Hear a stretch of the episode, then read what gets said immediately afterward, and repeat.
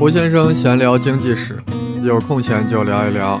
此番呀，我们继续之前的系列：明清为何没有发展出资本主义？其实我们为了搞清楚这个问题，首先要问西欧为什么率先发展出了资本主义？我们纵观历史，只有西欧才孕育发展出了真正的资本主义，世界其他地方呀都没有自发的产生资本主义，真正的资本主义。如此说来，出现资本主义啊是一个特殊情况，没出现才是正常的。所以我们要看看西欧到底特殊在了什么地方。此番呀要用宗教视角来看，因为西欧不同于欧洲其他地方，乃至不同于世界其他地方的最大文化特征就是，他们信仰的是新教啊。所谓新教呀，就是改革之后的基督教。难道就是新教令西欧走向了资本主义的快车道了吗？听到这里啊，估计有些朋友已经意识到，我要提一个人、一本书，他就是 Max Weber，马克思韦伯。那本书呀，就是《新教伦理与资本主义精神》啊，这是一本很薄的巨著，十几年前啊，我读过啊，至今印象深刻。韦伯在这本书里就是要探讨。一个民族精神文化气质与其社会经济发展之间的内在关联。呃，众所周知呀，欧洲在16世纪发动了宗教改革运动，代表人物谁？马丁·路德，还有谁？加尔文。他们如何对传统基督教进行了改革呢？哎，方方面面特别多啊。但最核心的是呀，就是将基督教徒对上帝的因行称义。转变为了因信称义，哇，因行称义，因信称义，这两个名字听着挺厉害的，是不是？具体什么意思呢？我们先顾名思义，望文生义。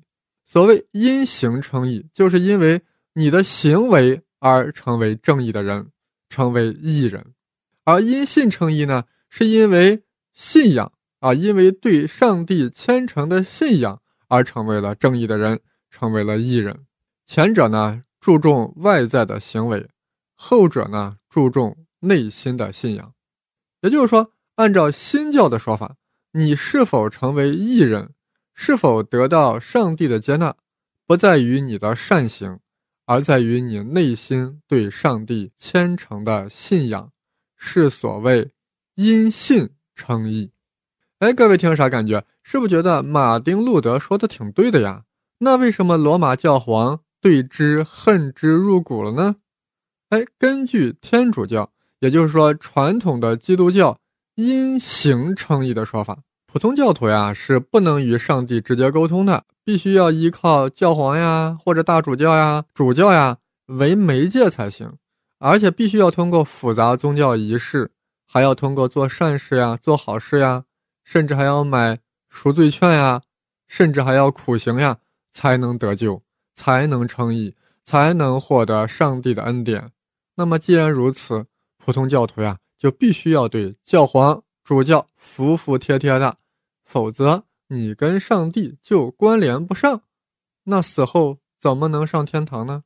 而马丁·路德说，普通教徒呀，只要虔诚，就可以和上帝直接沟通，通过忏悔就可以获得上帝的宽恕。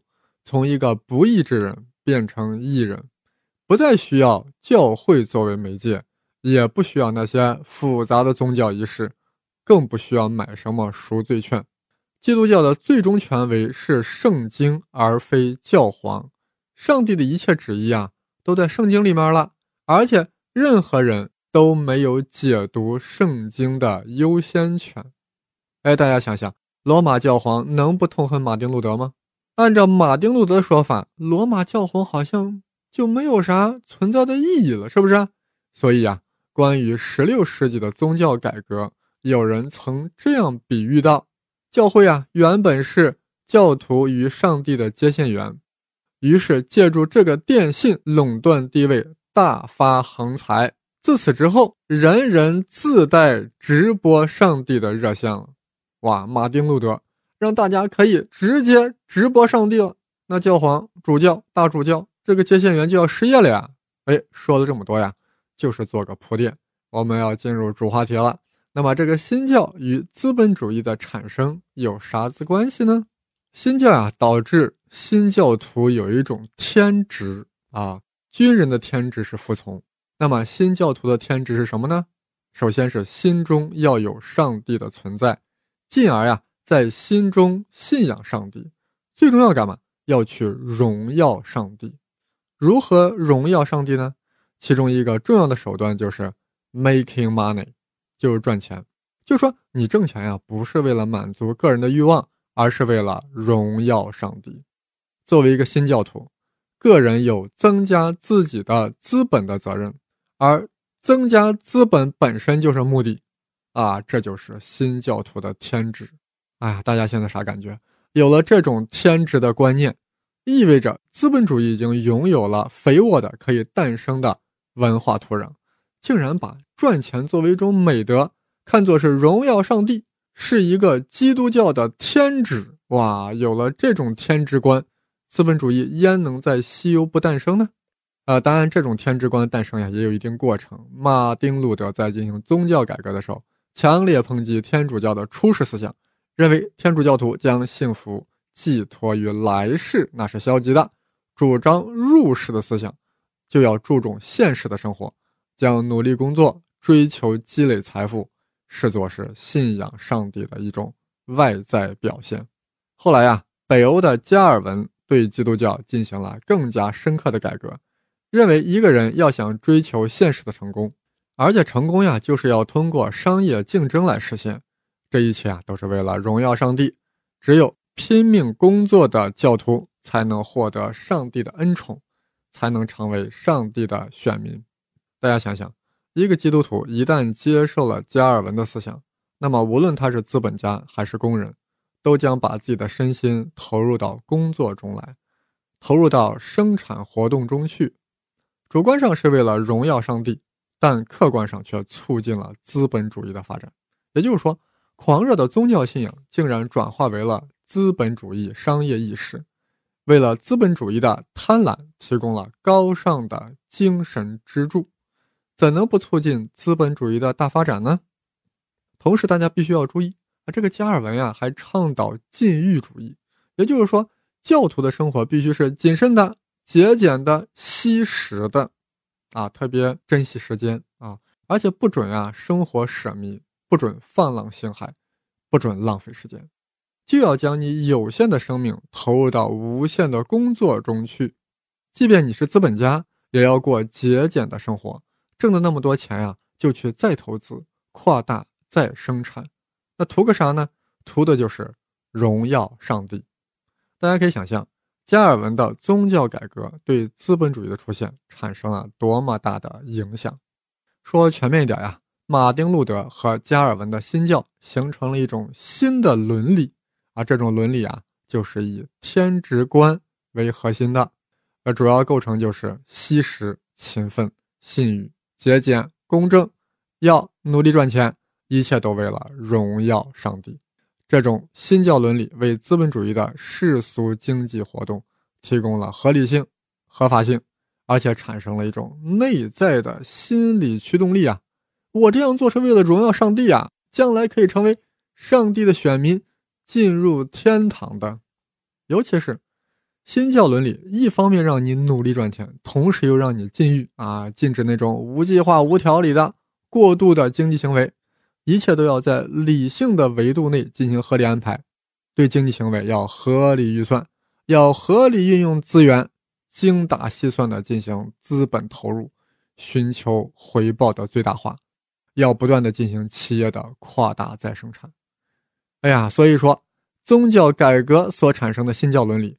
正好与资本主义精神呀特别搭配，所以资本主义就在新教徒占多数的西欧国家诞生并蓬勃发展了。人类历史上每一次重大宗教改革都会对人类的精神产生巨大的影响，会深刻的改变社会意识形态，最终形成新的社会制度。马丁路德和加尔文的宗教改革呀，尤其如此。尤其是新教伦理中的天职观，为资本家剥削工人找到了道德伦理根据。哇，资本家在进行残酷剥削的时候呀，其实有的时候心里也是不忍的，对不对？但是会告诉自己，哎，我们都是在荣耀上帝啊。哎，那么处于被剥削中的工人呢，心中也暗暗的在说啊，我很苦，但这是我的天职，我也是在荣耀上帝。新教徒会相信，上帝的神意已毫无例外的替每个人安排了一个职业，人必须各事其业，辛勤劳作。哎呀，天职观还就特别注重时间啊，认为浪费时间是一种罪孽。时间是无价之宝，因为每一个小时的丧失，都是为上帝增光的劳动的损失。哇，天之官提倡克制享乐，为了上帝的荣耀，要增收节制，要多挣钱，少花钱。为啥呢？因为人仅仅是经由上帝恩赐。赐予他的物品的受托人，他必须要像圣经预言的仆人一样，把每个托付给他的便士入账。而如果仅仅是为了自己的享受，而非为了上帝的荣耀，花掉了哪怕一个便士，其结果那也是危险的啊！挣了钱却不让花，而且还要去挣更多的钱，那不就是要让你去不断的投资吗？这。不正是资本主义精神吗？这不正是扩大再生产呢？哎，有了这样的宗教改革，有了这样的新教，有了如此这般的新教伦理，尤其是其中的天职观，资本主义精神啊，就必然孕育了出来。那么，资本主义制度呀，也就是要水到渠成了。说了半天，那么与明清没有发展出资本主义有啥关系呢？哎，那么按照韦伯的逻辑。那就是中国的宗教文化不具备新教的那种天职观，那种可以让资本主义精神孕育出来的土壤，真的是这样吗？韦伯为了证明自己的理论，还专门研究了中国，研究了中国的儒教和道教，认为儒家伦理严重阻碍了东方资本主义的发展。果真如此吗？有兴趣的朋友，且听下次再讲。明清为何没有发展出资本主义？正是要看看儒家思想呀，是不是阻碍了明清资本主义的孕育和发展。另外，我的另外一个栏目《胡先生文史札记》正在更新有关中国古代军事家的节目，大家可以前往收听。近期我们将在公众号上评选中国古代、近代十大军事家，那希望你也能来投上一票。我的微信公众号是“开门胡先生”，啊，当然是带竹字头的“生”。谢谢各位收听，我们下次再见。